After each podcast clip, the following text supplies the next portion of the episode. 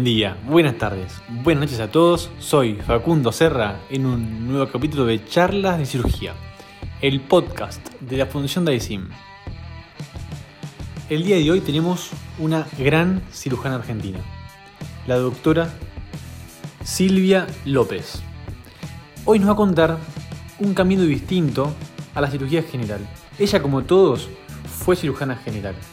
Después siguió cirugía percutánea operó un montón de personas, pero en el medio se comenzó a meter en la administración. Nos va a contar por qué es importante que nosotros, los cirujanos, gente que nos gusta operar, también tenemos que saber de administración, aunque no seamos administradores de hospitales. Ella sí llegó a ser administradora de un hospital, directora de un hospital, y ahora es la coordinadora médica de labor social más grande de su provincia.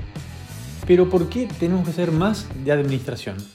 Sí, entonces te comienzo preguntando, ¿qué es la administración en medicina?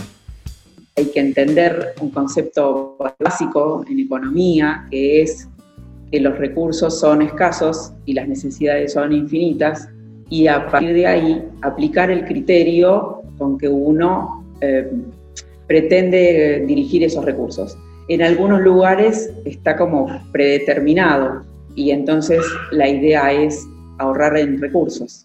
En el caso de la administración que me tocó ahora y la previa, donde estuve a cargo de la dirección de un hospital, eh, afortunadamente el criterio era el que nosotros este, aplicábamos y no teníamos una bajada de línea y, y mi convicción es que la, la política tiene que estar al servicio de las personas que salgan bien las cosas y no únicamente que rindan los números, ¿no? ¿Y en cirugía te parece que existe el rol del administrador?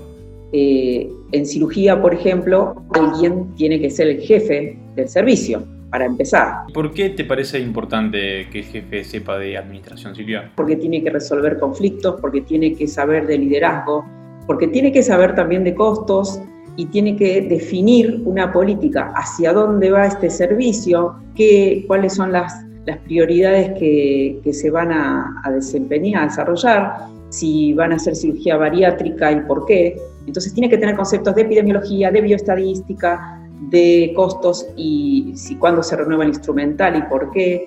Eh, creo que si uno piensa que un jefe de quirófano o una jefa de quirófano eh, o de servicio o de división eh, tiene que ser médico, bueno, para poder acceder a esos lugares también tiene que saber algo de gestión. E, ese paradigma de que el médico, el cirujano jefe es el que más sabe de dos siglos atrás. Entonces yo creo que ya en el siglo XX es eh, absolutamente imprescindible conocer sobre gestión y administración para poder acceder a alguno de esos cargos. Pero nosotros como cirujanos generalmente no tenemos esta formación, ¿no? Entiendo que es lamentable que no haya una capacitación en gestión eh, en, los distintos, en las distintas instituciones y que no sea un requisito para eh, acceder a los cargos.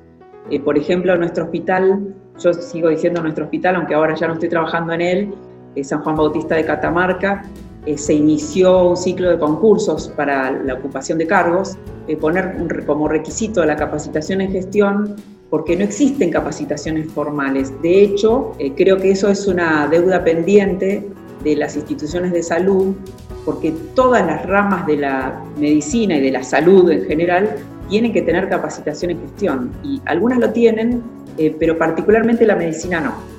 Los médicos realmente tenemos prácticamente nula la capacitación en gestión y es muy importante. Yo siempre estuve seguro de que los médicos eran los que tenían que administrar. ¿Vos pensás que tenemos ventajas sobre los administradores? Eh, también es otra pregunta bien interesante. Eh, en realidad nosotros tenemos la ventaja de saber de medicina y tenemos una formación que nos permite una toma de decisiones racional eh, y, y, con buenos, un análisis rápido de la situación eh, y buenos reflejos para poder tomar decisiones. Y eso me parece que es una condición, cierta ventaja sobre otras personas que trabajan en administración, los cirujanos sí tenemos en nuestra formación. También se me ocurre cierta ventaja a la hora del trabajo en equipo, ¿no? Eh, bien, me parece que también esa, esa apreciación eh, tiene unas connotaciones que son de lo más difícil porque nosotros estamos convencidos que trabajamos en equipo. Sin embargo, trabajar en equipo es otra cosa que el equipo quirúrgico. En el equipo quirúrgico hay un solo responsable, eh, en los equipos administrativos, por supuesto, también hay alguien que es un responsable, pero uno tiene que dedicarle más tiempo a escuchar. El jefe de un equipo quirúrgico eh, tiene menos tiempo de consultar, tiene menos posibilidades de escuchar al equipo cuál es, el análisis que hacen de la situación, porque obviamente son situaciones bastante concretas y bastante decisiones rápidas. La parte que tenemos que desarrollar es la parte horizontal, la parte del diálogo, la parte de eh, la escucha, cómo delegar. En cambio, los cirujanos en general difícilmente tengamos que delegar eh, cosas de mucha responsabilidad. ¿Y qué más? ¿Existe, por ejemplo, una lista de cosas que hay que saber para aprender a administrar? La verdad es que sería bastante difícil priorizar, eh, sin embargo, te podría enumerar algunos. No sé si en orden de prioridades, pero sí tenemos que tener capacitación en resolución de problemas, resolución de conflictos que ahí involucran a las personas, negociación, porque la negociación es básicamente la tarea de la persona que administra, negocia con los, los pares, eh, con otras eh, personas que, trabajan en otras instituciones. Entonces creo que eh, negociación, resolución de conflictos, análisis de problemas, planificación, análisis de presupuestos, análisis de costos y lo ideal es iniciar con un rol de gestión que no tenga tanta, no abarque tanto. Ya que entramos en el tema, ¿cómo arrancaste? La gestión fue el de ser jefa de guardia, que no es menor, que no es menor, porque después entiendo qué significaba hacer ese rol. Es el director del hospital fuera del horario administrativo.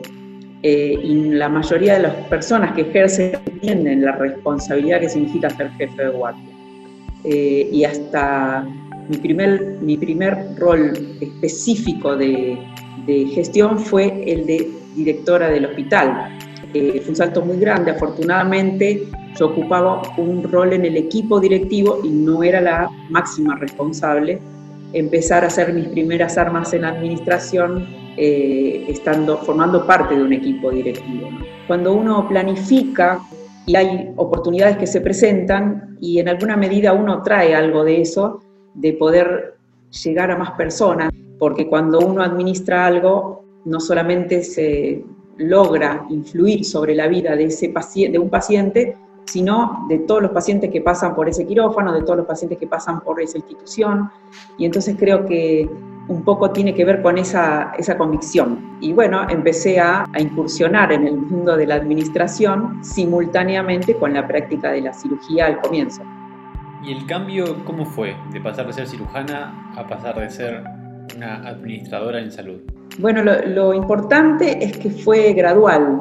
Probablemente si alguien me decía que tenía que dejar de operar para un cargo de gestión, eh, no, lo hubiera, no lo hubiera aceptado. Pero como era compatible con, la, con el ejercicio de la cirugía, eh, simultáneamente lo, lo llevé durante algunos años y gradualmente fui disminuyendo la cantidad de procedimientos quirúrgicos y aumentando mis horas dedicadas a la administración y a la capacitación en el tema. Y bueno. ¿Y se extraña operar o es algo que ya pasó?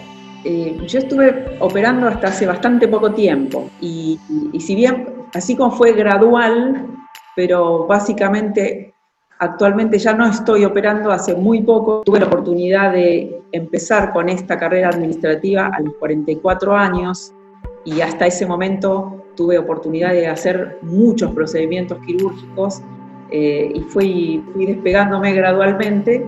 Bueno, creo que es una etapa concluida y felizmente, ¿no? Muy bien, no, no lo extraño, creo que está muy bien. Bueno, me parece que todo tiene su, su ciclo. Esto que decís del ciclo me, me quedó sonando en la cabeza porque lo que me pasa, y supongo que nos pasa a todos los jóvenes, es que queremos operar más, operar mejor, operar distinto, operar todo. Y todo tiene un final. Y vos que elegiste un camino distinto, un camino, la verdad que muy bueno, con una vida distinta, con distintas habilidades, para ir cerrando, ¿qué nos dejas, qué nos recomendás para nuestra vida futura? Parece que está bueno que, que lo disfruten, está bueno que hagan lo que tengan eh, ganas de hacer, que lo hagan con responsabilidad y con seriedad, y no pensar, no ser tan rígido en lo que uno se, en el camino que uno se propone, porque eh, van mostrando a nosotros aspectos y que por ahí nos empiezan a, llamar la atención. Entonces, siempre ser agradecido, a que nos mostraron este, su experiencia y nos, nos, enseñaron, eh, pero me parece que básicamente hay que disfrutarlo y hay que hacer las cosas donde uno siente que no, que no está a gusto, que no se siente cómodo, que se siente estresado. Eh, seguramente que no es por ahí. Cuando uno tiene la, el privilegio, en eso somos privilegiados de, haber elegido una carrera y de haber hecho una especialidad, porque no hay muchas personas que lo puedan hacer. Eh, no hay que desaprovecharlos haciendo cosas que no nos dejan sentir cómodos. eso es una, eh, una opción de vida que uno tiene. Eh, entonces, hacer una carrera totalmente enfocada en una sola cosa no, no está bien. La vida pasa en varias cosas, lo que uno le, plazca, pero la familia o la pareja o los, o los hijos o los deportes, la cultura, eh, paralelamente con eh, una carrera que nos, nos, da de vivir y que nos gusta y nos apasiona y estudiar. Hay que buscar el equilibrio porque tampoco es muy, muy sano el consejo de ser el mejor y competir. Eh, me parece que eso no nos conduce en general a la felicidad, ¿no? Me parece que el equilibrio es lo que uno tiene que buscar para poder ser feliz. Y creo que el éxito en cirugía no es ser, no, es, no, es, no tiene una sola clave. Creo que la clave la va buscando uno y el camino lo va buscando uno y, de eso se trata. Me encanta, me encanta. Wow, eso último que, que dijiste es para, para dejarlo un rato, anotarlo en un papelito y guardarlo. Porque tenés razón y porque me parece que es lo más importante de esta, de esta charla, además de todo lo que hablamos. La verdad que muchas gracias Silvia por tu tiempo, sos una genia en todo sentido. Bueno, Paco, a tus órdenes cuando gustes eh, y para lo que necesites. Chao, chao. Esta fue Silvia López, hablándonos un poquito de administración en medicina, un tema que a mí me parece súper interesante. A todos, gracias por poner la oreja y estar con nosotros hoy. Nos vemos la semana que viene con más charlas de cirugía. Acuérdense que también tenemos la página de YouTube YouLearning para más charlas. Así que muchachos, muchachas, un abrazo muy grande. Nos vemos.